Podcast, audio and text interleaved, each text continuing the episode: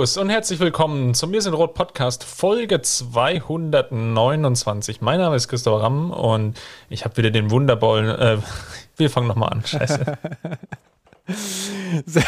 den, den, den, Wunderboy wolltest du sagen. ich wollte den Golden Boy sagen, aber okay. Ja, ja. Ja, Gut, setz einfach nochmal an.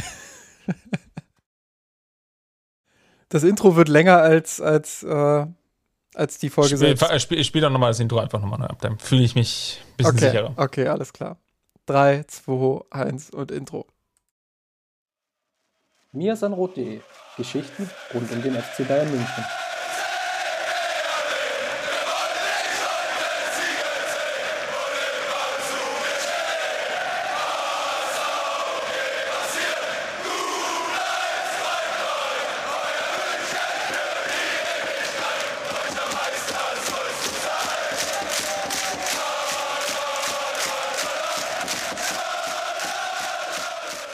Servus und herzlich willkommen zum Mir sind Rot Podcast, Folge 229. Mein Name ist Christopher Ramm und ich habe wieder den wunderbaren Justin Kraft an meiner Seite. Grüß dich. Servus, Chris. Wir haben ja ein pickepackevolles Programm wieder. Also es geht ja wirklich Schlag auf Schlag bei uns, nachdem wir jetzt zuletzt viel über die beiden Frauen gesprochen haben im Podcast, wir eine Sonderfolge hatten. Vielen Dank übrigens, Justin, über den Antrag des Katar-Sponsorships zusammen oder ja, mit Michael Ott, dem Antragsteller. Hört da gerne nochmal rein. Das ist ja, will nicht sagen, ein zeitloses Thema, aber das geht ja diese Woche, wenn alles glatt läuft und die Jahreshauptversammlung stattfindet, ja eventuell in die Vollen. so viel Konjunktiv muss an dieser Stelle erlaubt sein. Aber lass uns mal heute äh, besprechen, weil ja, sportlich hat sich ja auch einiges getan an diesem Wochenende und das war jetzt nicht an allen Stellen so erfreulich für den FC Bayern. Deswegen haben wir diesen, diese Episode auch Sass Schnitzer genannt. Ja, irgendwie gab es wohl den einen oder anderen Schnitzer zu viel, aber lass uns zunächst mal einsteigen. Wie lief es denn bei den Bayern Frauen? Und ich glaube, da haben wir dann schon fast das ganze Erfreuliche da abgehakt. So ist es. Also ähm, ich kann es ja noch mal kurz zusammenfassen, das FC Bayern Wochenende. Also nicht das komplette Wochenende, aber, aber ähm, schon von relativ relevanten Teams. Ähm, die Profis der Männer verloren, die Amateure verloren, die A-Jugend der Männer verloren, die B-Jugendmänner verloren. So, und dann gab es die Bayern Frauen, die haben ein Glück gegen Karl Zeiss Jena, äh, ja, die, die Bayern-Fahne dann doch nochmal hochgehalten, äh, haben zu Hause einen souveränen 3 zu 0 Sieg eingefahren, in der zehnten Minute bereits durch Lea Schüller in Führung gegangen. Das hat so ein bisschen dann auch ja, den Druck aus dem Kessel genommen.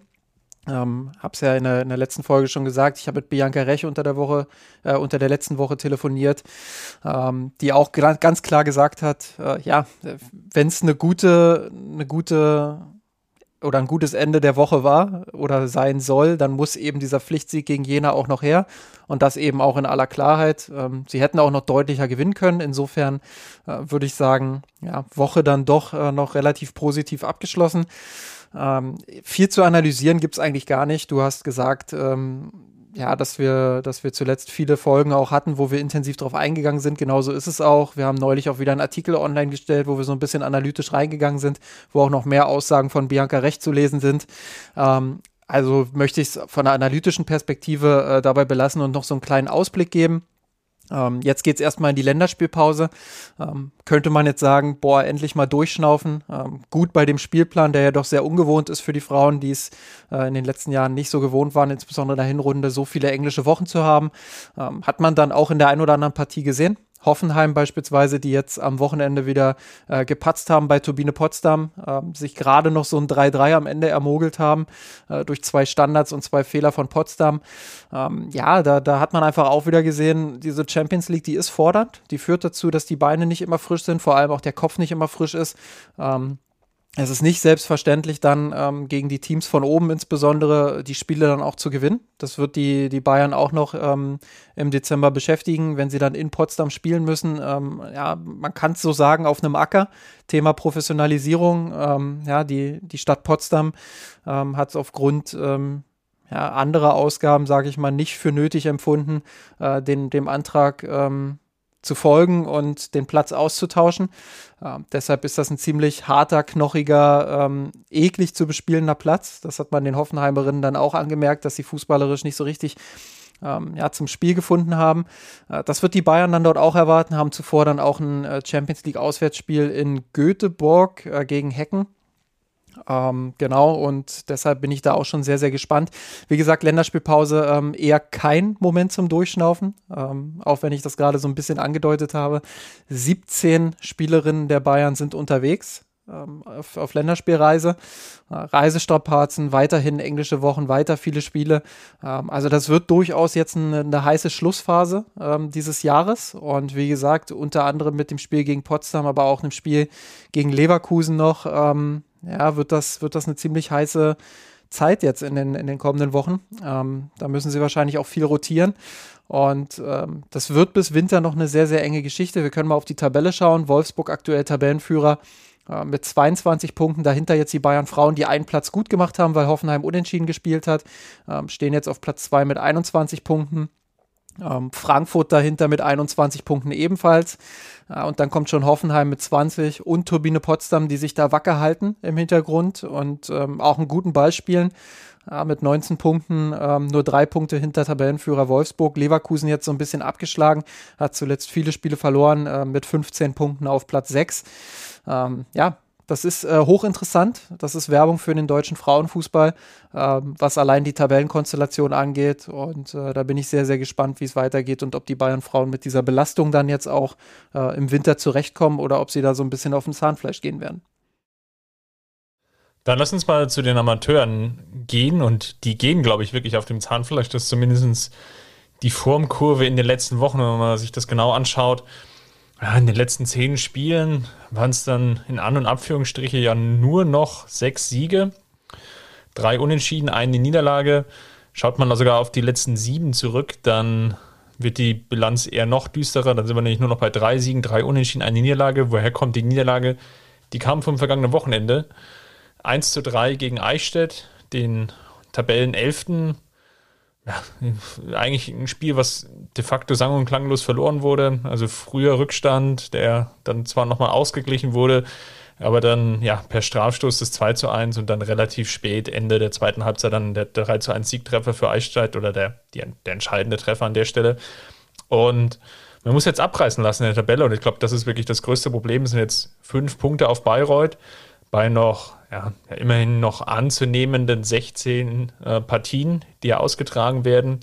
Muss natürlich jetzt auch schauen, angesichts der Corona-Lage, das ist natürlich dann hier mittlerweile in dieser Liga dann auch schon wichtig und einfach auch ja, neutral zu, zu betrachten. Da leben natürlich viele Mannschaften auch von den Zuschauereinnahmen. Das ist semi-professionell bei vielen Teams oder das, das, das teilt sich so ein bisschen auf. Das ist gerade so der Übergang in Richtung Profifußball, natürlich Regionalliga Bayern immer ganz besonders. Wir haben das schon relativ häufig angesprochen. Ich glaube, die Zuhörerinnen kennen das Problem. Und das ist natürlich die Frage, wie das jetzt angesichts der Corona-Lage in Bayern jetzt hier wirklich noch weitergeht, ob wir da noch den, den Rest der Saison sehen. Das wären jetzt, glaube ich, noch so teilweise drei, vier Spiele, je nachdem. Dann ist ja ohnehin schon relativ früh auch die Winterpause. Ja, mal schauen, ob das jetzt wirklich noch durchgezogen wird. Die Ama den Amateuren täte, glaube ich, ganz gut, wenn jetzt eine Pause kommt. Ähm, die, die Formkurve, wie gesagt, ging jetzt äh, steil nach unten. Muss, glaube ich, jetzt wirklich sehr, sehr genau analysieren, ja, wie man damit umgeht. Ähm, die fünf Punkte Rückstand plus das schmelzende, die, die schmelzende Tordifferenz Richtung Bayreuth, da ist man aktuell noch plus sechs besser. Ist aber jetzt auch so, dass das natürlich aufgrund der ja, unentschiedenen Niederlagen jetzt dann ja etwas sukzessive schmilzt. Das heißt, selbst bei Punktgleichheit würden vielleicht diese fünf Punkte gar nicht dann ausreichen im, im schlimmsten Falle will nicht sagen, dass man das Ziel Aufstieg schon aus den Augen verloren hat, aber es wird natürlich komplizierter. Klar hast du noch das direkte Duell und Bayreuth wird sicherlich die nächsten 16 Spiele dann auch nicht allesamt gewinnen oder dann 15, je nachdem. Aber es ist natürlich jetzt darauf angewiesen, dass Bayreuth dann mindestens noch einmal patzt und sind wir ehrlich, die Amateure haben jetzt eben auch von 22 Spielen 8 nicht gewonnen man wird selber auch noch Punkte liegen lassen. Und das ist natürlich die Frage, ähm, ja, schafft man es jetzt wirklich noch, um den Aufstieg mitzuspielen? Oder ist es jetzt nicht vorbei durch die Niederlage, aber es wird auf jeden Fall komplizierter und ähm, das gilt es, glaube ich, aufzuarbeiten. Ja, aber so ist es halt normal. Ähm, die Mannschaft ist sehr, sehr jung. Man hat, glaube ich, auch viel versucht. Ähm, jetzt auch die potenziellen U19-Spieler, die ja auch noch oder die ja auch Teil des Kaders sind, ähm, jetzt auch aufzubauen. Das ist, glaube ich, auch sicherlich der richtige Schritt. Man hat dafür auch, ich, also man hat dafür auch bewusst den Kauf genommen in der Youth League, wo man natürlich mit den starken Jugendakademien von Benfica und ähm, dem FC Barcelona schon auch Gegner hatte, da hätte es die, die gebraucht, um man wirklich da auch mitzuspielen im Sinne von die Gruppenphase zu überstehen. Da hat man sich dagegen entschieden, sondern wirklich den Fokus komplett auf die Amateure gelegt muss jetzt sagen, das hat sich jetzt natürlich eventuell in Bezug auf die oder für die Erfahrung der Spieler vielleicht ausgezahlt. Es ist aber so, dass es weder in der Youth League, ja, da ist man sagen und klanglos ausgeschieden oder jetzt schon ausgeschieden am, am vierten Spieltag, noch bei den Amateuren jetzt wirklich gereicht hat, um wirklich ganz, ganz sicher um den Aufstieg mitzuspielen, so würde ich es jetzt mal formulieren. Aber gut, ähm, das ist jetzt die jetzige Situation, das gilt es aufzuarbeiten. Aber das ist ja sicherlich nur ein Mosaikstein von vielen, der beim FC Bayern gerade umgedreht wird. Ich frage mich halt, ähm, beziehungsweise, was heißt, ich frage mich, ich, ich glaube, das ist ein ganz großes Problem auch für, für Martin de Michelis, dass, ähm, ja, dass er so ein bisschen zwischen, zwischen wie viel rotiere ich, um wirklich auch den Talenten regelmäßig Spielzeit zu gewähren äh, auf einem gewissen Niveau, ähm, vor allem körperlichen Niveau, ähm, die, vielversprechend sind für die Zukunft und ähm, wie schaffe ich es trotzdem gleichzeitig einen Rhythmus in die Mannschaft zu bekommen. So, und äh, diese Balance zu halten ist nicht immer ganz einfach, weil einerseits hast du ganz klar das sportliche Ziel.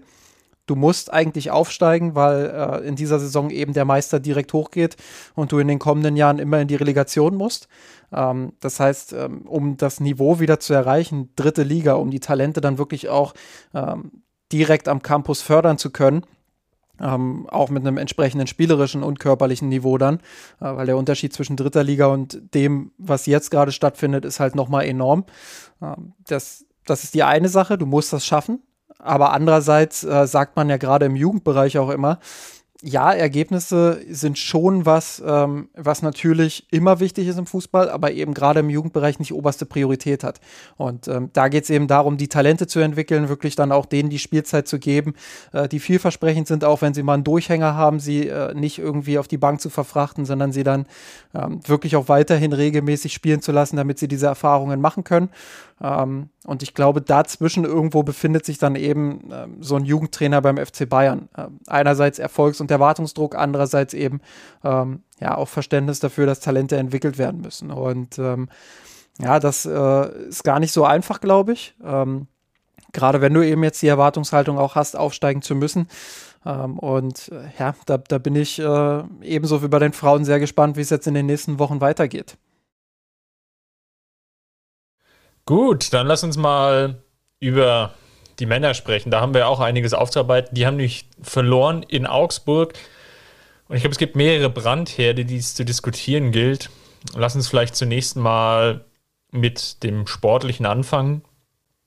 Es gab eine 1 zu 2 Niederlage nach einem ja, frühen Rückstand, schon frühen 2 zu 0. Dann kam man schon vor der Pause noch auf 1 zu 2 ran. Es ist aber nicht gelungen, in der zweiten Hälfte dann wirklich nochmal so viel Druck aufzubauen, um sich eine Vielzahl an Chancen herauszuarbeiten. Ich sage nicht, dass man gar keine Chancen hatte, ich würde sagen eine Vielzahl an Chancen, sondern es war wirklich ähm, dann erst so in der Schlussphase, vielleicht die letzten ja, 15, 20 Minuten, wenn man es jetzt ähm, wohlwollend hochrechnet, wo die Münchner dann wirklich nochmal Chancen hatten, ranzukommen oder beziehungsweise auf den Ausgleich. Und das hatte, glaube ich, mehrere Gründe. Und lass uns vielleicht mal bei der Aufstellung anfangen. Ähm, es war natürlich für Julian Nagelsmann nicht ganz einfach, das muss man ehrlicherweise sagen. Ähm, war vielleicht auch, also will es jetzt gar nicht ketzerisch meinen, ne? aber es war natürlich auch fast mit Ansage, ähm, das Spiel auf den Freitag anzulegen, während viele Nationalspieler, vor allem natürlich die französischen, ähm, ja am Dienstag noch unterwegs waren. Da war die Pause für diese Spieler rum sehr, sehr kurz. Ähm, für Davis, der sogar ja noch in, in der Nacht von Dienstag auf Mittwoch gespielt hat, was de facto nicht, nicht möglich, dann glaube ich, ja, mit der nötigen ähm, mentalen und körperlichen Frische dann auch wirklich da zu sein. Und ja, hinzu kommt natürlich auch noch die eigenen hausgemachten Probleme, die wir, glaube ich, dann nachher nochmal besprechen. Ähm, mit dem Team, ja, oder mit dem Quintett, was, ja äh, was es ja jetzt aktuell betrifft, aber in dem Fall war es ja nur Kimmich, der, der abermals in Quarantäne musste. Und demzufolge Omar Richards in der Startelf und Sabitzer. Und die beiden standen natürlich dann auch im, im Fokus. Lass uns vielleicht mal bei Richards anfangen. Ich glaube, er hat ja dann so gute 50 Minuten gespielt. Ich würde mal sagen, von den 50 waren 40 gut und dann waren so zwei, drei Wackler drin, vor allem jetzt im Offensivspiel, wo es dann doch mal ein bisschen haarig wurde vom Passspiel. Aber ich glaube, an ihm kann man diese Niederlage nicht festmachen. Nee, also ich fand auch, und das hat Nagelsmann nach dem Spiel auch gesagt, dass er einen guten Auftritt hingelegt hat. Äh, du musst immer dann auch, glaube ich, abwägen, äh, welche Erwartungshaltung hast du an die Spieler. So, und wenn du Omar Richards nimmst, äh, dann hast du die Erwartungshaltung, dass er auf Bundesliga-Niveau ähm, ja, solide mal einspringen kann, wenn, wenn wirklich ja, Hernandez da nicht spielen kann, wenn Davis da nicht spielen kann. Ähm, und das hat er gut gelöst. Ich fand ihn defensiv ähm, eigentlich meiste Zeit sehr stabil, ähm, hat sich gut an der Ballzirkulation beteiligt, hat vorne jetzt nicht so die Akzente gesetzt. Ähm, das, das stimmt. Ähm, muss man aber auch schauen, wie viel Spielzeit er in dieser Saison gesammelt hat, äh, wie oft er zum Einsatz kam. Und äh, dann weiß man auch, dass es ohne Rhythmus relativ schwer ist, äh, für so einen Spieler dann offensiv wirklich sofort Akzente zu setzen. Und da ist man natürlich dann Alfonso Davis gewöhnt, der äh, vorne einfach eine andere Durchschlagskraft mitbringt. Ähm, nichtsdestotrotz, äh, wie du schon richtig sagst, man, man kann das nicht an ihm festmachen und ich finde, er hat eine äh, gute bis ordentliche Leistung da abgeliefert. Und ja, wenn die erste Halbzeit ähm, ja, nicht so läuft, äh, dass du, dass du den Gegner quasi zweimal dazu einlädst zu treffen, äh, dann äh, sprechen wir sicherlich auch von einer, von einer längeren Spielzeit dann am Ende für Omar Richards. Ich glaube, äh, dass er ihn runtergenommen hat, war einzig und allein dem geschuldet, ähm, dass man eben zurückgelegen hat und äh, Offensivpower gebraucht hat. Dann lass uns mal über die zweite Person sprechen, die stand natürlich dann wesentlich stärker im Fokus. Das ist Marcel Sabitzer. Er sah beim 1 zu 0 schon nicht ganz glücklich aus ähm, von Petersen. Als natürlich, und da muss man, glaube ich, die gesamte Historie dieses ähm, Angriffs wirklich mal zu vor Augen führen. Also es fängt sicherlich schon an bei dem langen Ball von Neuer auf Gnabry, der ja dann zum Ballverlust führt, wo ich nicht ganz verstanden habe, warum Neuer das Spiel an der Stelle so schnell machen will. Also so krampfhaft schnell. Ähm, weil natürlich Umschaltsituationen ja, aber Gnabry läuft da mehr oder weniger auf noch eine, eine gestaffelte Vierer-Fünfer-Kette zu. Alle anderen Spieler mussten noch nachrücken. Ich weiß gar nicht mehr, was es genau davor war. Eine, eine Standardsituation, ich glaube, ein Eckball oder einen Freistoß. Also da gab es jetzt nicht so viel Potenzial, wo ich jetzt sagen würde, da, da hat Sinn gemacht, den so schnell zu machen. So, dann verliert Gnabry den Ball im Dribbling, beziehungsweise so im halben Zweikampf, ist natürlich ein bisschen unglücklich, weil erst wird er so halb gefault, dann bleibt er am Ball und dann kommt es zum Zweikampf. Lass uns da vielleicht noch mal ganz kurz, äh, weil du schon Gerne. bei der Szene bist, lass uns da gleich mal einsteigen, weil Thomas Müller ja nach dem Spiel dann auch gesagt hat, ähm, ja, dass, dass man das durchaus pfeifen kann und da keinen Vorteil geben sollte, weil es eben kein Vorteil für den Spieler ist. Darauf würde ich gerne mal eingehen. Ähm, ich kann die Perspektive von Müller da durchaus nachvollziehen, weil äh, Gnabry wird nur leicht getroffen, ja, aber es reicht eben aus, damit er aus dem Tritt kommt. Man sieht, dass er starke Balanceprobleme hat ähm, und deshalb kann er sein Dribbling nicht so fortführen, wie er es halt mit voller Balance hätte tun können. Und deshalb äh, kommt er natürlich aus dem Tritt, ähm, verliert womöglich auch deshalb den Zweikampf dann in der Folge. Ähm, aber andererseits muss man eben auch sagen, äh, dass ich den, den Schiedsrichter da auch nachvollziehen kann, der in der Szene dann eben beurteilt, ähm, sicherlich auch nochmal mit ein paar Metern Abstand und eben nicht mit diesem Fernsehbild, äh, ja, dass ähm, dass das vielleicht nicht reicht äh, für, ein, für einen Freistoß. Ähm, es wäre schon sehr, sehr kleinlich gewesen und das hat Nagelsmann ja nach dem Spiel dann auch gesagt, mit einer großzügigen Linie äh, kann man das schon so vertreten. Ähm, das ist schon in Ordnung, da muss man nicht äh, jetzt großartig gegen den Schiedsrichter wettern. Ich glaube, ähm, dafür hatte man dann einfach auch danach noch zu viele Möglichkeiten, das zu verteidigen. Und ja, deshalb ähm, einerseits Verständnis für die Position von Thomas Müller, dass er sagt, ja, Gnabry ist da aber schon aus dem Tritt gekommen. Äh, aber andererseits bin ich auch eher dann bei Nagelsmann, äh, der gesagt hat, das ist vielleicht dann einfach auch ein bisschen zu wenig, um, um dann Freistoß einzufordern. Ja, Siebert hat insgesamt natürlich eine sehr, sehr großzügige Linie gehabt, was aus Sicht des FC Bayern jetzt natürlich auch nicht so zuträglich ist. Ne? gerade gegen so eine Mannschaft wie Augsburg, die sehr körperlich spielt, dann willst du vielleicht auch eher einen Schiedsrichter haben, der kleinlicher pfeift, ähm, weil es dann einfach für Augsburg schwieriger wird.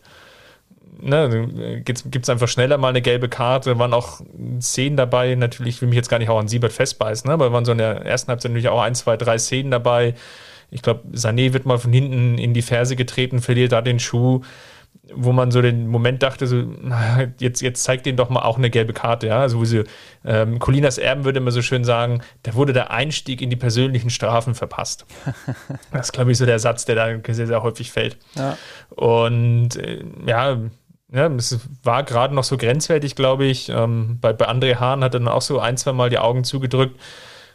Ich glaube, aus Sicht des FC Bayern kann man sich da ähm, jetzt nicht, nicht die Schuld bei, bei Siebert suchen. Aber sagen wir mal so, es, die Linie, wie er gepfiffen hat, war natürlich jetzt nicht für den FC Bayern von Vorteil. Das muss man halt einfach auch so sagen. Sie haben es woanders ähm, versiebert. Genau.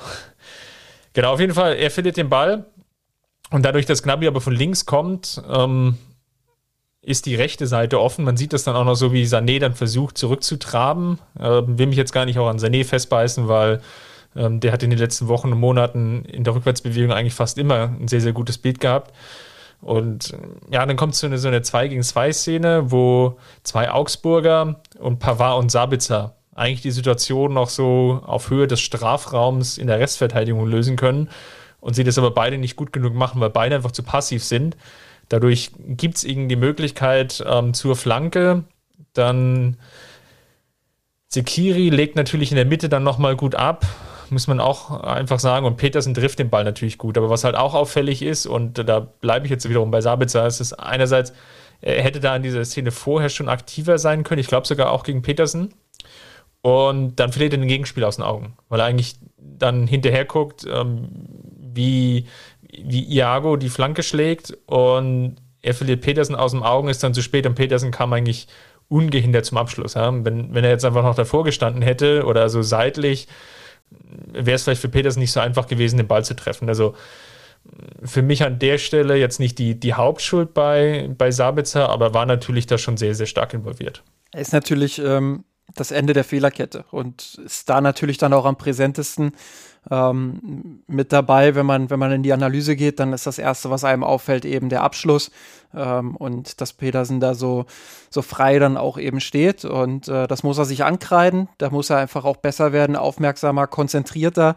Ähm, ohnehin den, den Eindruck auch gehabt, dass Sabitzer in vielen Situationen ähm, ja, die falsche Entscheidung getroffen hat. Ähm, das ist äh, relativ ungewöhnlich für ihn, wenn man dann Nagelsmann nach dem Spiel auch ja, gehört hat, ähm, dann, dann äh, hat er auch ganz viele Fragezeichen aktuell. Ich glaube, alle haben sich erhofft, dass äh, Marcel Sabitzer äh, ja sofort hilft, weil er einfach Erfahrung hat, weil er Qualität hat, die ich ihm nach wie vor nicht abspreche.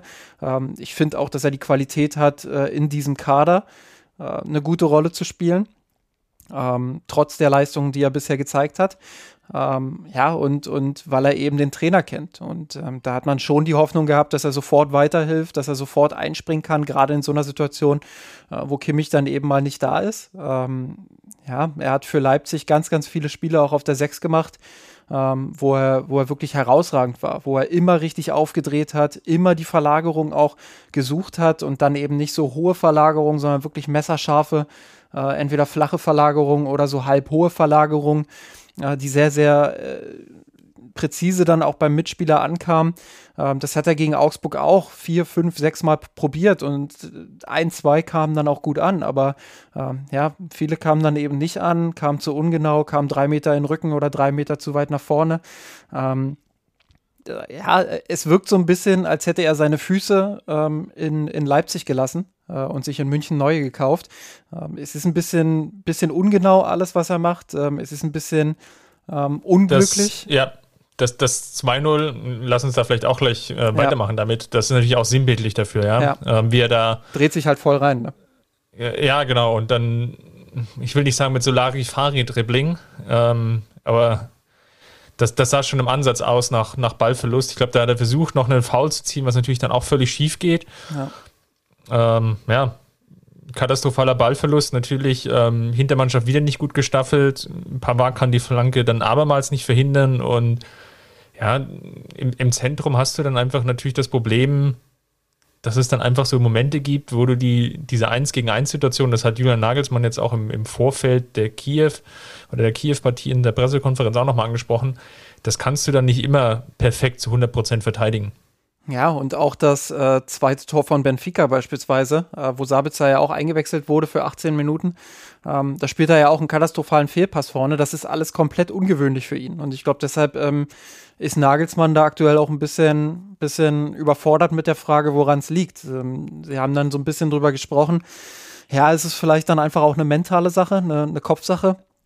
Und da hat Nagelsmann bloß gesagt, naja, es, es sieht alles danach aus, aber so eine richtige Antwort hat er halt auch nicht dafür. Ähm, ich glaube, und äh, das, das, da werden wir sicherlich dann gleich auch nochmal drüber sprechen, ähm, man muss jetzt nicht irgendwie äh, ihn komplett in Frage stellen. Man muss jetzt nicht so tun, als, als äh, hätte er diese Qualität einfach nicht. Ich meine, er hat jetzt erst zwölf Einsätze gehabt, ähm, hat nur zweimal von Anfang an gespielt. Das war ähm, im Hinspiel gegen Benfica und äh, wo er 86 Minuten gespielt hat und dann eben ähm, im Heimspiel gegen Hoffenheim, wo er 76 Minuten gespielt hat. Er kam ohne Vorbereitung, ähm, kam quasi mitten in den Saisonstart rein. Ähm, ja, kam dann auch mit einer, mit einer leichten Verletzung nach München. Ähm, das, das macht es sicherlich auch alles nicht einfacher. Ähm, nichtsdestotrotz, wie gesagt, man hat sich natürlich erhofft, dass er schneller funktioniert, weil er Erfahrung hat, weil er Qualität hat äh, und weil er den Trainer kennt. Aber ähm, da muss man dann vielleicht doch auch ein bisschen die schützende Hand drüberlegen und sagen, gut, äh, anscheinend braucht er eben doch noch ein bisschen mehr Zeit. Aber ihn da jetzt komplett in Frage zu stellen, ähm, ja, würde würd ich nicht tun. Ich glaube, da muss man vorsichtig sein. Aber es ist natürlich äh, wieder ein sehr, sehr unglücklicher Auftritt von ihm gewesen. Und ähm, ja, dass er dann äh, die zweite Halbzeit noch als Chance bekommt und dann nach sieben Minuten doch ausgewechselt wird, ja, spricht dann eben auch wieder Bände äh, für seine aktuelle Form. Ja, äh, absolut. Ich glaube, man hat sich da auf Seiten des FC Bayern einfach mehr versprochen und ich hatte ja für uns den Spielartikel geschrieben und wir hatten natürlich auch viel, viel diskutiert bei uns im Mir ist ein Rot ähm, Team Slack und habe da einen, einen Begriff aufgegriffen, der dort auch gefallen ist und ich eigentlich ganz stark fand, nämlich, dass es natürlich einfach eine, eine Herausforderung ist, vielleicht auch so ein Bayern-Trikot zu tragen und dass es dann manchmal auch ein bisschen schwerer wiegt und dann die Leichtigkeit dann einfach nicht vorhanden ist. Und diese Leichtigkeit entsteht eben, wenn ich vielleicht ja, der gesetzte Spieler bin. Ne? Und der ist jetzt einfach vielleicht der 12., 13. Spieler im Kader. Ja, das kann man halt sehen, wie man will. Aber im Mittelfeld ist ja klar die Nummer 3, wenn man sagt, Goretzka und, und Kimmich sind die 1 und 2 und denen gehören zwei Positionen und die dritte ist ja schon eher fast offensiv Richtung Müller. Dann gibt es halt Spieler, die damit besser umgehen können und vielleicht auch Spieler, die schlechter damit umgehen können. Und, und das sieht halt dann auch, das macht den Anschein zumindest, dass es jetzt bei Sabitzer so ist, dass er eben nicht so gut damit umgehen kann. Das jetzt mal ganz, ganz wertneutral erstmal formuliert. Dann muss man natürlich schauen, gibt es noch irgendwelche Möglichkeiten, Alternativen, ihn jetzt da hinzubekommen, dass er diese Rolle auch annimmt. Und ähm, natürlich ist die, die aktuelle Situation da wirklich so, dass er auch fast ja in jedem Spiel jetzt ja vielleicht sogar gebraucht werden könnte. Einen weiteren Aspekt, den ich da drin noch sehe, den ich jetzt auch nicht gänzlich äh, un unerwähnt lassen will, ne? weil es, es, hat sich natürlich viel auch auf Sabitzer fokussiert. Man muss aber auch sagen, dass, und ich weiß nicht, wie du siehst, er auch natürlich als Spieler jetzt wenig Support von Goretzka und Müller bekommen hat. Ja. Am ehesten noch von Goretzka, ähm, der über, über den, glaube ich, wenig gesprochen wurde im, im Nachgang dieser Partie aber auch hier wohlwollend formuliert für den Spieler, das war sicherlich nicht sein bester Auftritt im Bayern-Trikot.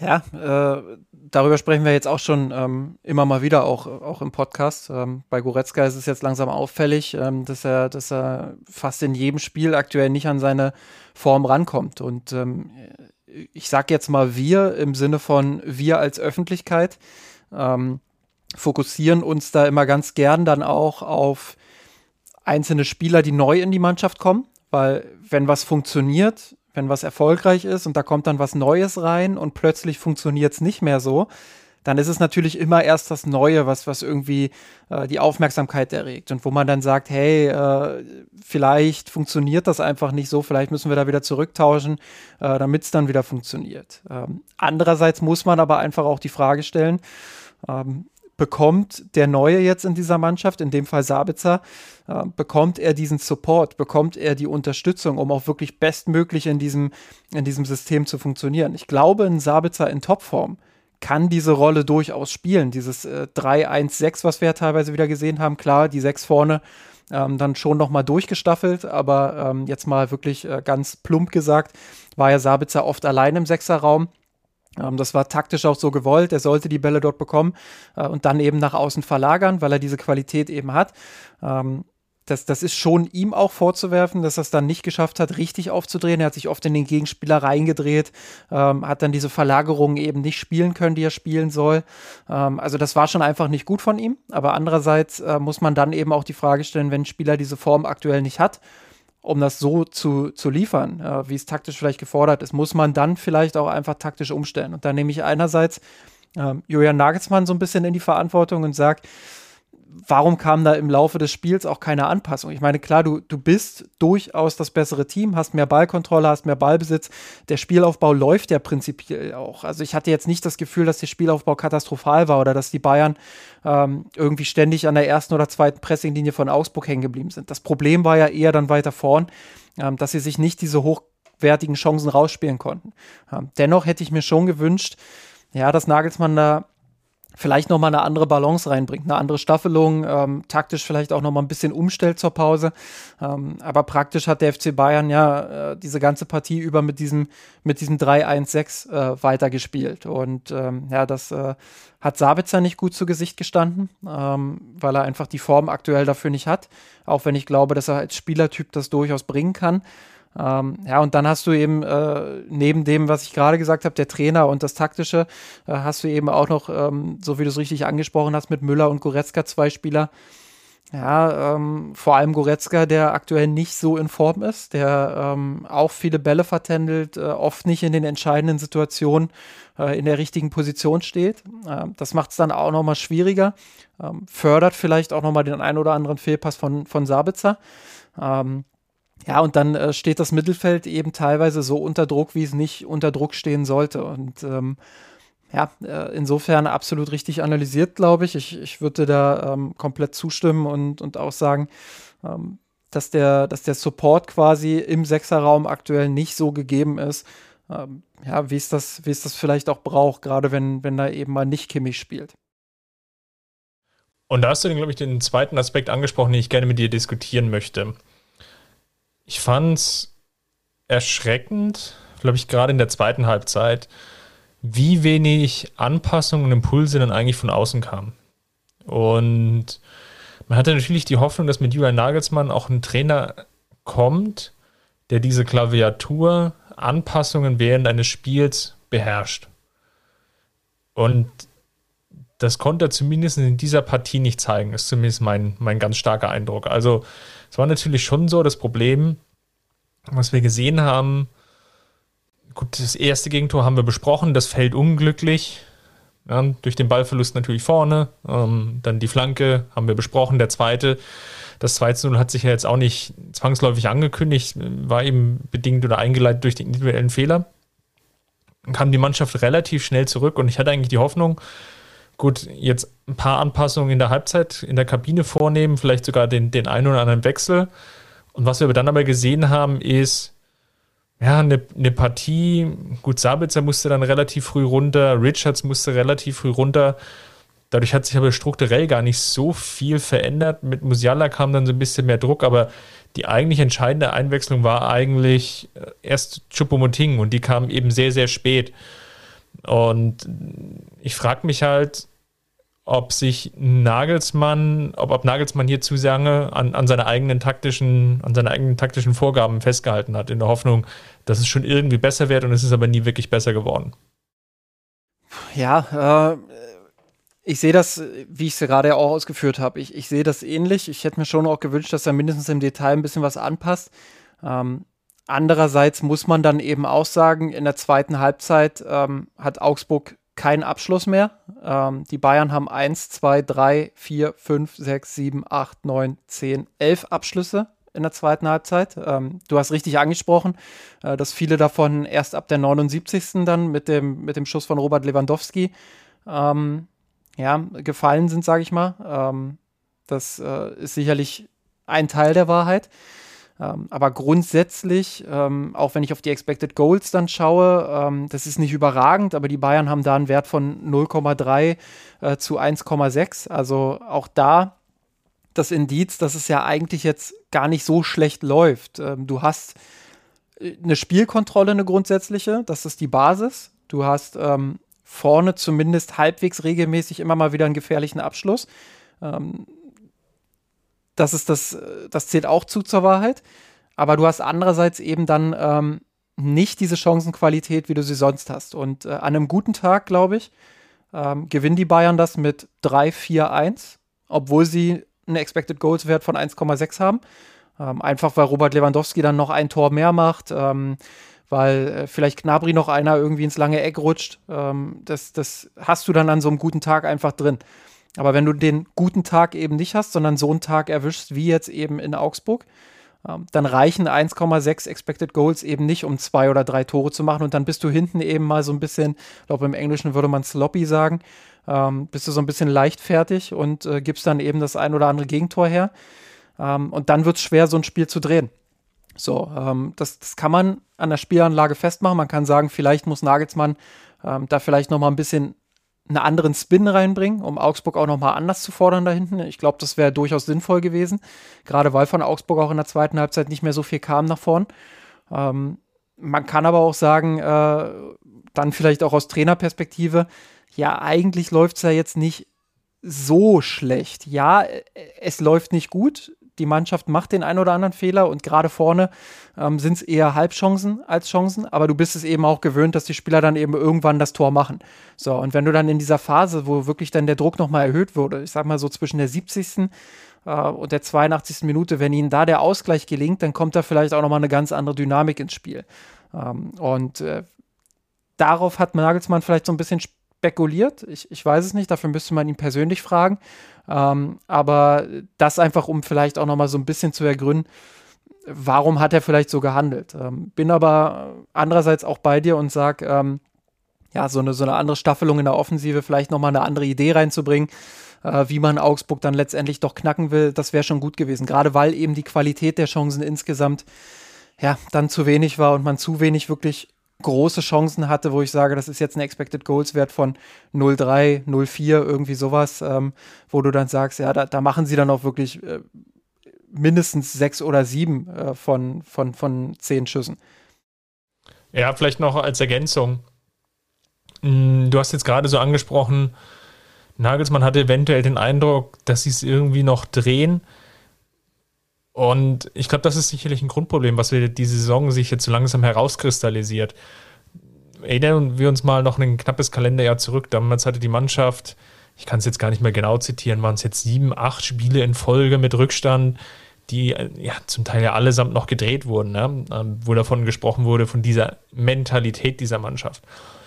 Und ich glaube, das ist etwas verloren gegangen, ganz vorsichtig formuliert die Mannschaft hat es in dieser Saison noch nicht geschafft, wirklich zu zeigen, dass sie Rückstände drehen kann. Das ist natürlich zum einen bedingt dadurch, dass es noch gar nicht so viele Rückstände waren.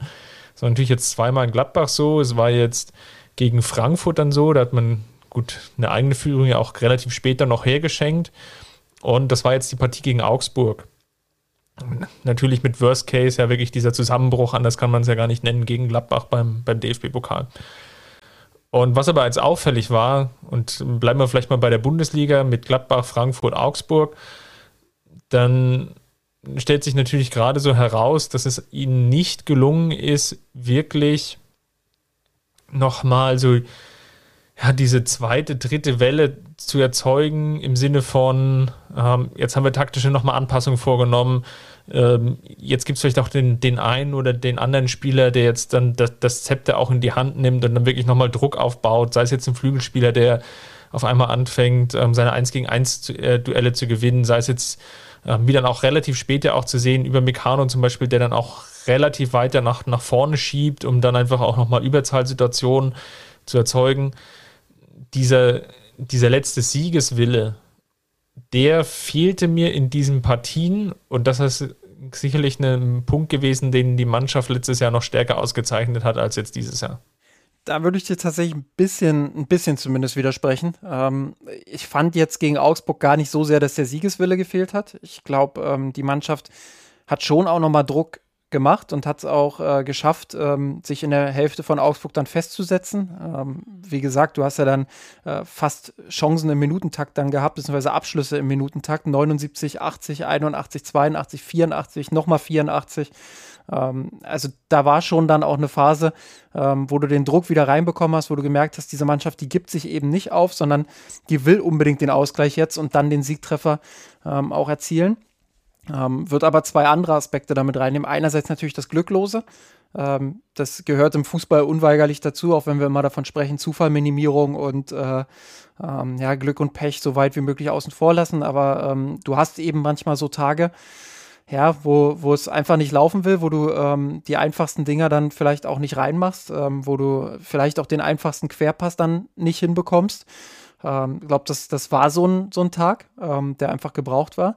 Ähm, ja, und äh, der zweite Aspekt, ähm, ja, äh, ist aus meiner Sicht dann doch wieder ähm, im taktischen Bereich zu suchen, ähm, wo ich einfach nicht das Gefühl hatte, dass die Bayern so dieses, dieses eine oder meinetwegen auch zwei Schemen haben. Äh, wie knacke ich jetzt diesen, diesen tiefen Block von Augsburg? So. Da haben mir dann einfach ähm, so ein bisschen die Bewegungen gefehlt, so ein bisschen, ähm, ja, dann auch die Idee dahinter, wie will man denn jetzt eigentlich in den Strafraum kommen? Und äh, das hat zu vielen Flanken geführt, das hat dazu geführt, dass ähm, viel planlos auch aus der Distanz geschossen wurde. Bei den Abschlüssen in der Schlussphase muss man dazu sagen, dass einmal Benjamin Pavard ähm, einen völlig hanebüchenden Ball aus gefühlt 100 Metern Entfernung ähm, einmal in die Tribüne dröscht und äh, dann kommt Niansu äh, aufs Feld und denkt sich, äh, Pavard hat das so toll gemacht, jetzt jage ich auch noch einen aus dem Stadion. Ähm, also das war ja völlig absurd. Äh, das, das in der Szene, das, das hat ja Verzweiflung geschrien, quasi. So, und äh, das mache ich der Mannschaft dann schon zum Vorwurf, dass sie da nicht diese Idee hatte, beziehungsweise auch dem Trainerteam, ähm, dass sie dass es nicht geschafft hat, äh, da eine Dynamik in die letzte, ins letzte Drittel zu bekommen. Ähm, aber ich würde jetzt keine, keine generelle da Debatte darüber aufmachen, ähm, ob da vielleicht der Siegeswille fehlt ähm, oder ja, ob die Einstellung nicht passt. Ich glaube, sowohl gegen Frankfurt als auch äh, jetzt gegen Augsburg ähm, war man schon das überlegene Team. Und in zehn Spielen, das muss man so realistisch einordnen, äh, gewinnst du dann eben sechs, sieben Mal. Äh, selbst wenn es nicht alles perfekt läuft. Und äh, das war jetzt eben das eine Spiel, das du dann verlierst. Ähm, kann man sicherlich auch berechtigterweise dann gegen argumentieren und sagen, ja, aber das eine Spiel kam jetzt eben das eine oder andere Mal zu häufig vor. Stimmt. Ähm, aber wenn ich sehe, ähm, ja, wie sie diese Spiele verloren haben, äh, würde ich jetzt nicht irgendwie äh, ja, die ganz großen Debatten darüber aufmachen, was das Mentale angeht, ähm, ja, oder, oder was die Leistung an sich angeht. Ich glaube, ähm, das wird sich relativ schnell ja, dann widerlegen, ähm, beziehungsweise, da werden wir jetzt dann gleich auch drüber sprechen, äh, vielleicht auch nicht, äh, aber das eben aus anderen Gründen als, als die mentalen Gründe oder ähm, ja, die taktischen, spielerischen Gründe. Wir haben nämlich die Diskussion ja relativ charmant umschifft. Ähm, ich will es nicht die Causa Kimmich nennen oder die Causa der Ungeimpften.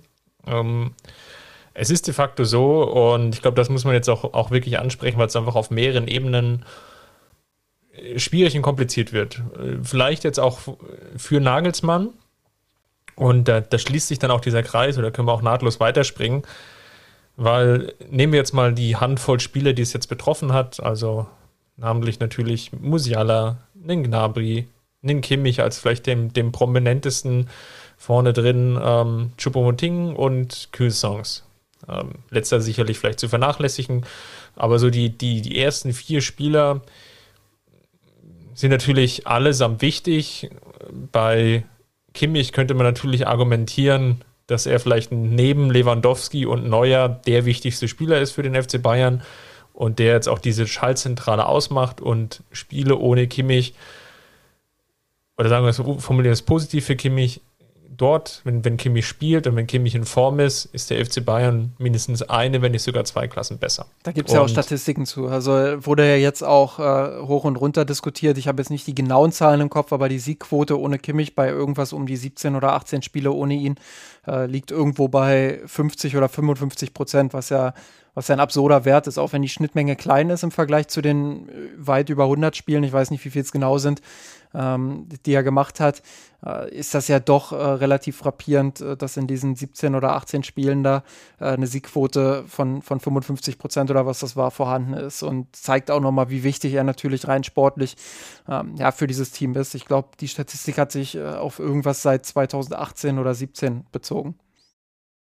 Und nehmen wir jetzt das einfach mal als, als gegeben dann sind diese Spieler jetzt einfach in der Herausforderung oder der FC Bayern ist in der Herausforderung, ähm, wie es mit den aktuellen Corona-Regularien umzugehen ist. Ähm, die Pandemie hat Deutschland mittlerweile wieder fest im Griff. Ich glaube, jeder, der nur den Hauch Nachrichten schaut, ähm, wird das am eigenen Leib miterfahren. Ich glaube, die, die Einschläge das können sicherlich auch die, die Zuhörerinnen bestätigen, rücken sicherlich näher. Ähm, also Freunde des Bekanntenkreis äh, wird man sicherlich irgendwie ja, mindestens, mindestens eine Person kennen, die es jetzt ähm, sicherlich in den letzten Wochen erwischt hat, äh, geimpft oder ungeimpft, das, das sei jetzt mal egal oder dahingestellt.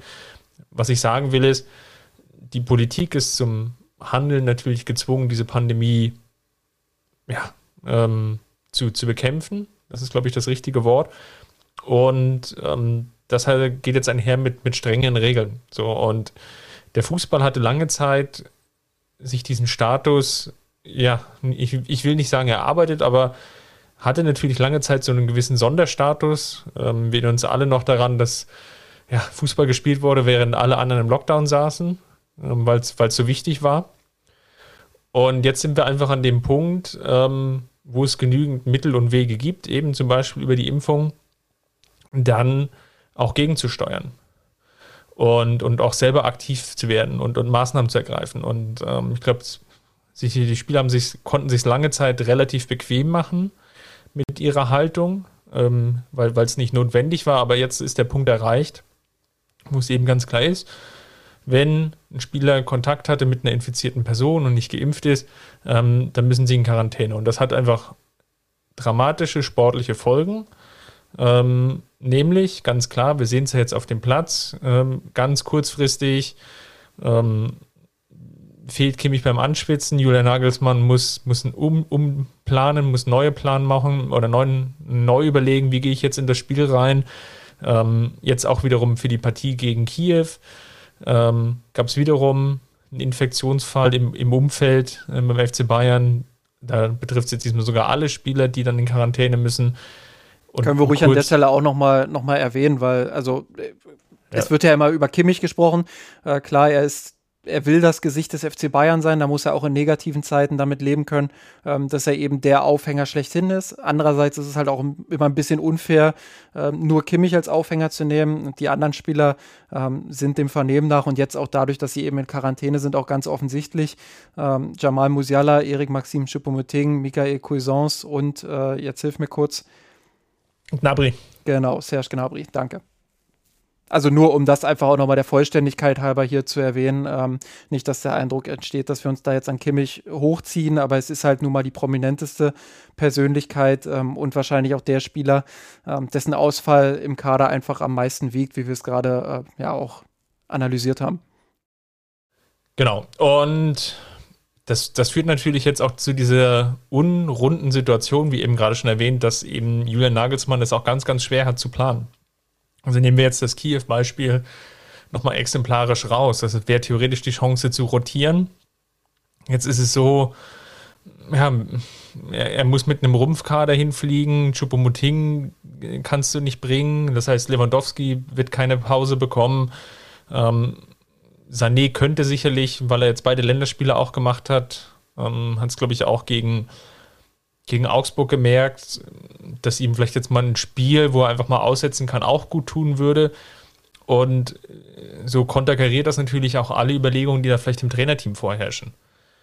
Und das ist sicherlich ein Problem.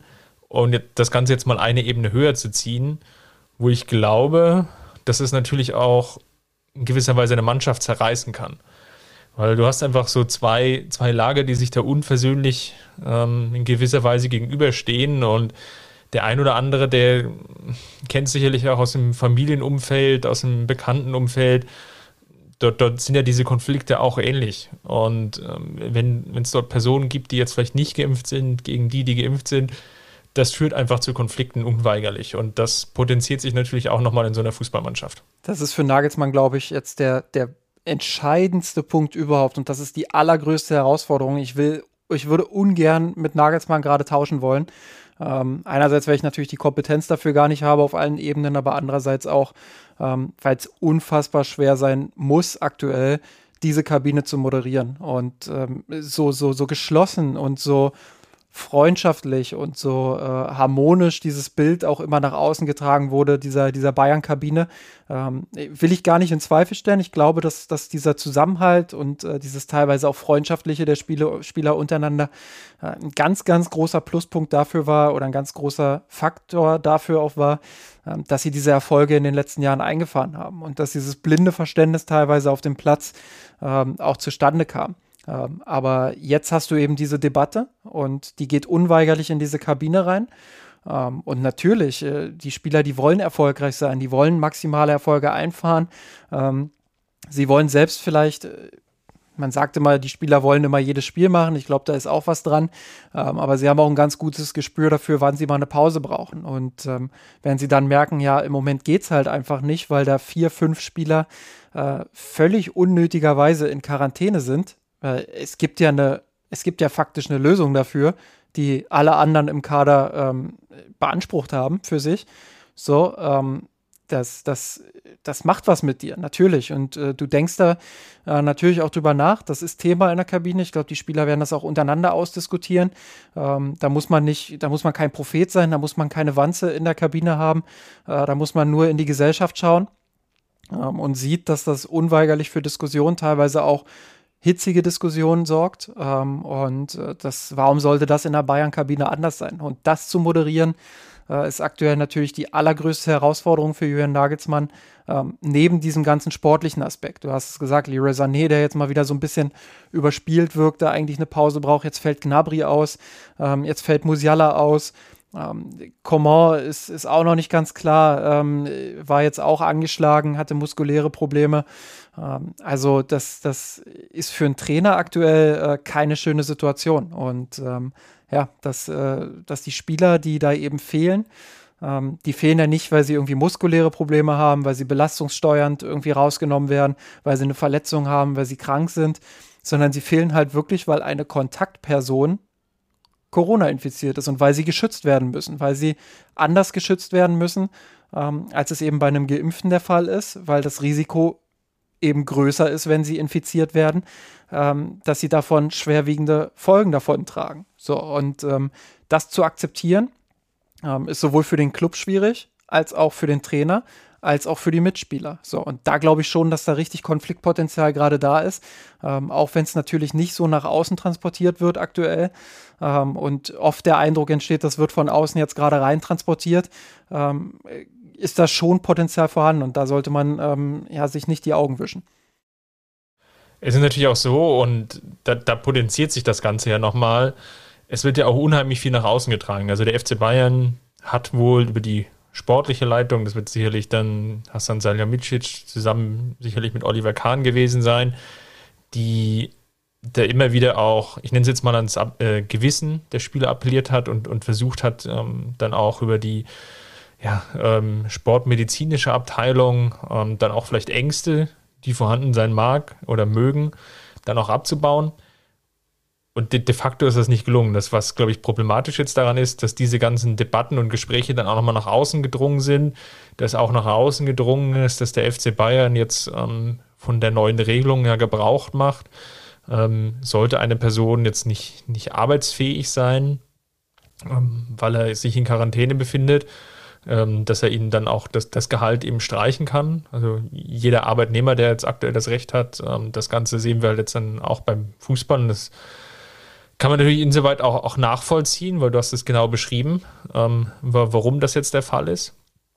Und das sind sicherlich so Bausteine, ja, die, die jetzt jede Menge ähm, ja, Stress ja auch verursachen ne? und, und, und zusätzlichen Organisationsaufwand. Und man hat ja im Vorfeld der Partie gegen Augsburg schon äh, gelesen, wie geht man jetzt mit den, den einzelnen Spielern um.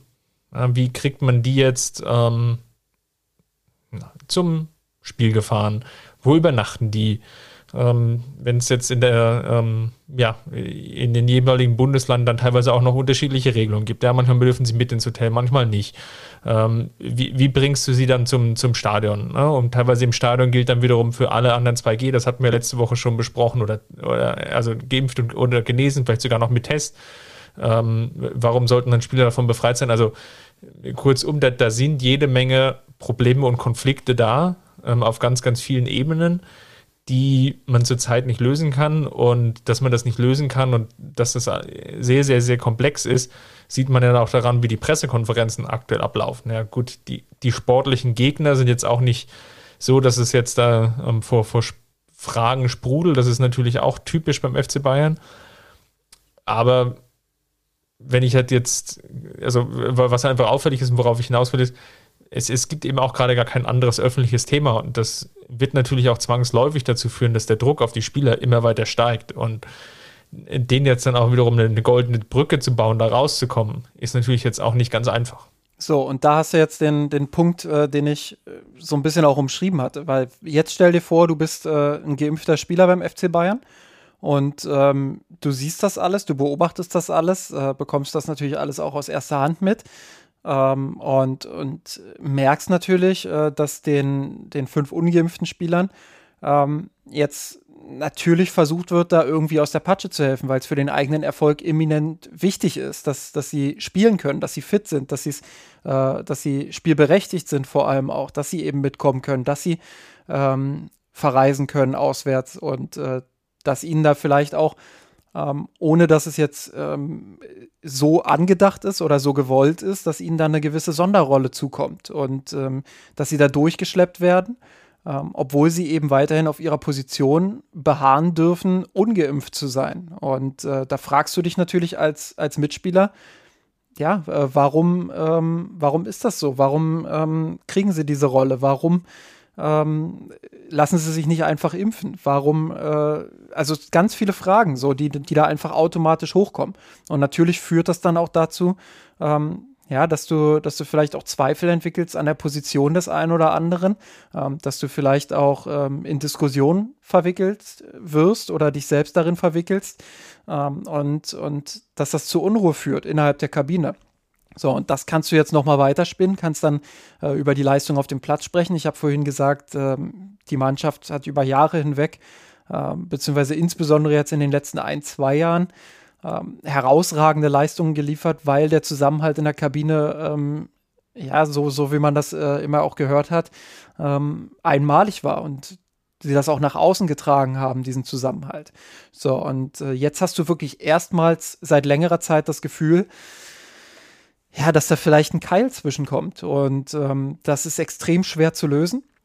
Ich ähm, glaube, da ist nicht nur der Trainer in der Verantwortung, sondern, sondern alle sind da in der Verantwortung. Und ähm, dass der Verein jetzt gesagt hat, äh, wir machen von dieser Regelung Gebrauch und ähm, bezahlen die Spieler nicht mehr, wenn sie, wenn sie in Quarantäne sind, äh, finde ich eine sehr richtige Maßnahme, ähm, weil sie das selbst zu verantworten haben, äh, weil es eben faktisch die Lösung gibt und weil es eben dann auch den ungeimpft, äh, den geimpften Spielern ähm, ja, das äh, Gefühl gibt, okay, äh, sie, sie werden da nicht einfach durchgeschleppt und äh, werden genauso behandelt wie wir, sondern ähm, ja, sie müssen dann eben auf Gehalt verzichten, wenn sie, wenn sie in Quarantäne sind. Das macht den sportlichen Aspekt nicht besser.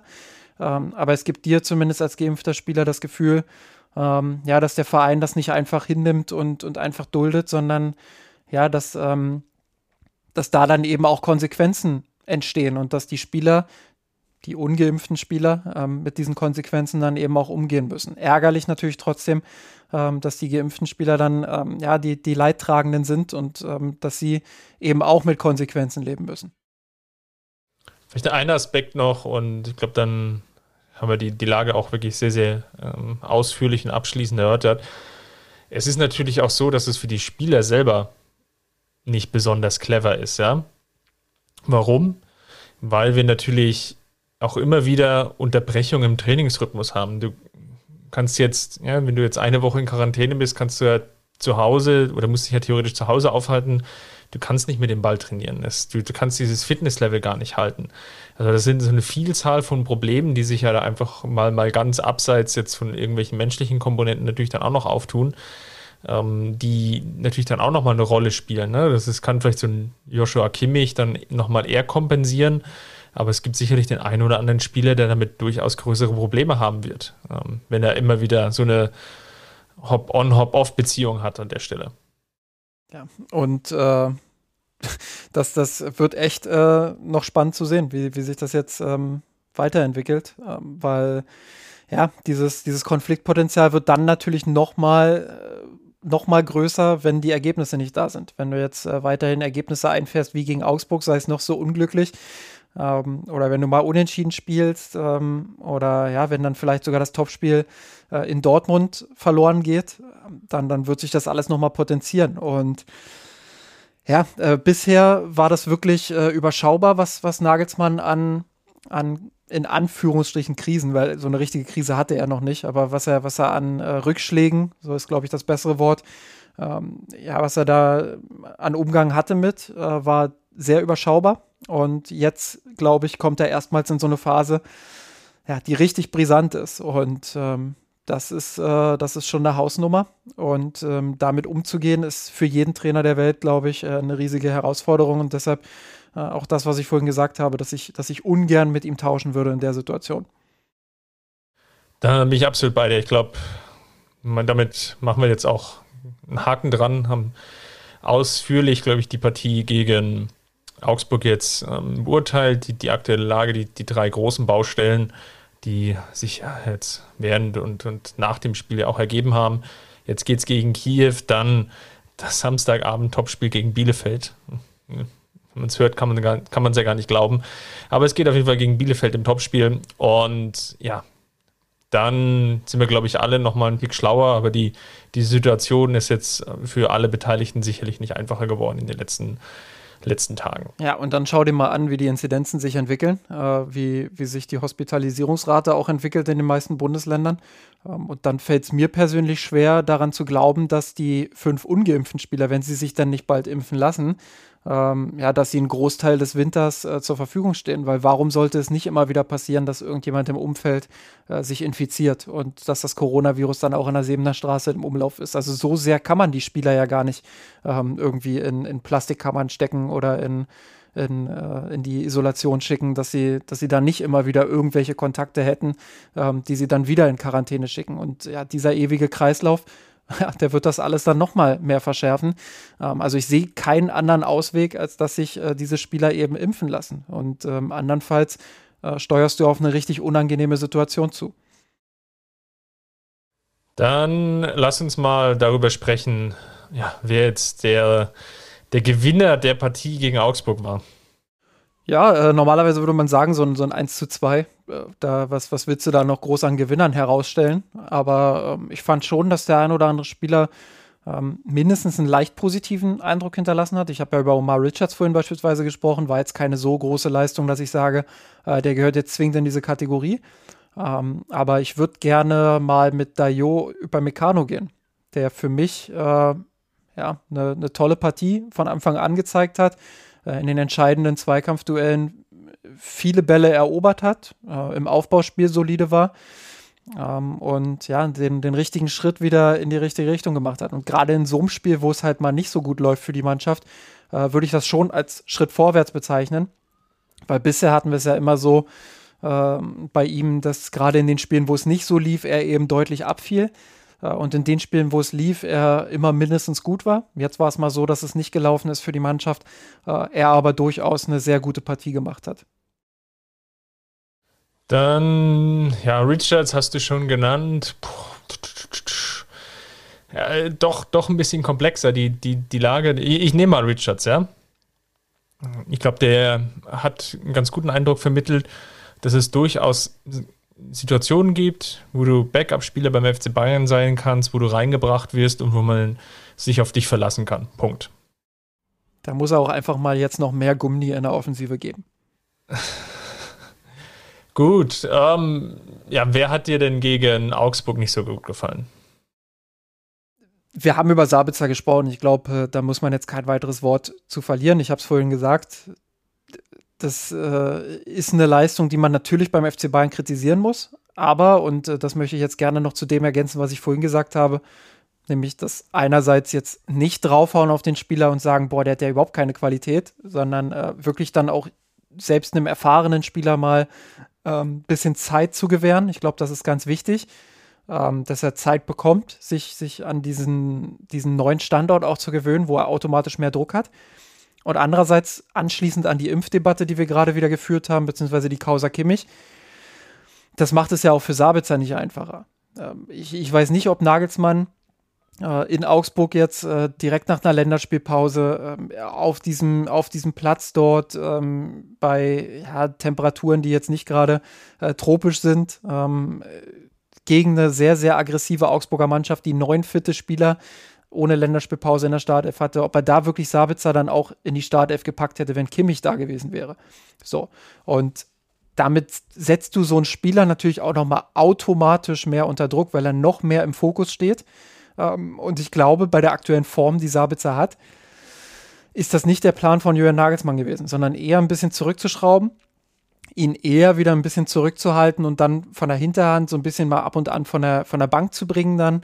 Ähm, glaube, das war eher so der Plan. Und jetzt musste er halt wieder in die Startelf, ähm, musste von Anfang an spielen, musste direkt in den Fokus gehen, macht dann diese zwei Fehler. Ja, und äh, jetzt hast du automatisch diesen, diesen riesen Druck wieder bei ihm. Und äh, die mediale Öffentlichkeit ist natürlich jetzt auch bei ihm. Äh, das macht das alles nicht einfacher. Du hast es gesagt, das schwere Bayern-Trikot. Ähm, also das, das wären jetzt auf jeden Fall auch für ihn sehr, sehr schwere Wochen. Und äh, dass es da ja fünf äh, ungeimpfte Spieler gibt, ähm, die, die das erfordern, dass er eben ähm, noch mehr im Fokus steht, äh, das, das macht es nicht zwingend einfacher, auch wenn man argumentieren könnte, er hat jetzt diese Chance, er hat jetzt die Chance, sich zu zeigen, klar, aber ähm, ja, andererseits steht eben dieser immense Druck, der jetzt nochmal anders ist, als er für gewöhnlich schon beim FC Bayern ist.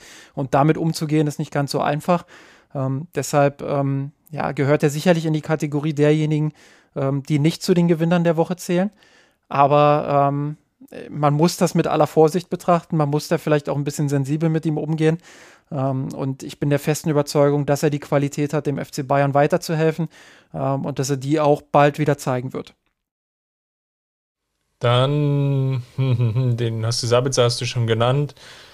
Ich bleib mal bei Goretzka. Einfach aus dem Grunde, du hast jetzt so viel über Sabitzer gesprochen und wir hatten es jetzt auch in der, der Spiel- Nachbesprechung ja eigentlich auch schon erwähnt, dass natürlich von so einem Spieler wie Goretzka vielleicht in so einer Partie dann auch mehr kommen muss, ja, wo es gewisse Unwegsamkeiten gibt. Jetzt Sabitzer. Und wenn man ja auch die Aufstellung guckt, waren es ja de facto jetzt nur zwei Spieler, die jetzt so äh, vielleicht von der nominellen ersten Elf gefehlt haben. Ja, es war jetzt ja nicht so, dass man jetzt den Eindruck gewinnen konnte, oh Gott, oh Gott, der FC Bayern schickt ja jetzt das letzte Aufgebot. Und dann habe ich natürlich schon den Anspruch an so einen Spieler wie Leon Goretzka, ähm, der jetzt ja auch durch seine Vertragsverlängerung noch einfach nochmal in eine ganz andere exponierte Position auch reingekommen ist, dass er auch in so einem Spiel dann ja, dann auch diesen Führungsanspruch dann auch gerecht wird und das dann auch auf dem Platz dann auch stärker auslebt und vielleicht auch erkennt, dass Sabitzer durchaus Probleme hat und dann versucht er dann eine, eine Lösung dazu für, äh, dafür zu finden. Gut, dann haben wir die Lage beim FC Bayern wieder erörtert und falls es euch gefallen hat, ähm, schaut gerne bei uns in der Kurve vorbei unter kurve.mirsanrot.de und diskutiert da über die aktuelle Ausgabe mit uns mit. Ähm, Feedback, Kommentar, Anregungen dort natürlich jederzeit gerne. Darüber hinaus ähm, ja, hinterlasst uns gerne einen Kommentar auch bei iTunes. Das hilft uns einfach dort gesehen zu werden.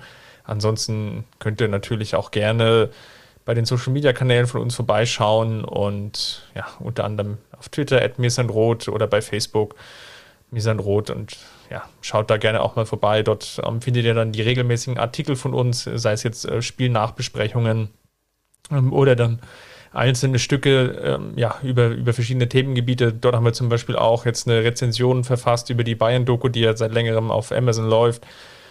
Also äh, es gibt auch noch links und rechts ein bisschen mehr Content von uns und jetzt hier nicht nur im Blog. Gut, Justin, dann vielen Dank und ich glaube, wir hören uns dann nächste Woche, dann, wenn wir die Klassiker gegen Kiew und Bielefeld besprechen dürfen. Genau, da sind wir mal gespannt, äh, wie, wie die Ergebnisse jetzt weiterhin ausfallen. Gerade äh, in Osteuropa war der FC Bayern ja nicht immer so erfolgreich. Also da war ja schon der ein oder andere Stolperstein dabei. Dann jetzt die Personalsituation. Dann das Spiel gegen Bielefeld, äh, wo man ja auch noch äh, Erinnerungen an das legendäre fast schon 3 zu 3 im Winter äh, hatte nach der Club-WM. Also äh, da, da gibt es schon auch Potenzial äh, für, weitere, für weitere Stolpersteine, aber ja, schauen wir mal. Vielleicht, vielleicht überzeugen die Bayern ja auch und äh, gewinnen beide Spiele standesgemäß sehr souverän. Dein Wort in Gottes Ohr und ja, bis dahin macht's gut, bleibt vor allem gesund. Servus. Servus. Ich hab geträumt von dir, von haben den Kampf gewonnen, den Thron erkommen, der Haien hat's gemacht. Ich hab geträumt von dir, von unserer Weltpläne. Wir haben den Kampf gewonnen, den Thron erkommen, der Haien hat's gemacht. Ich hab geträumt von dir, von unserer Weltpläne. Wir haben den Kampf gewonnen, mit ohne Knochen der Haie.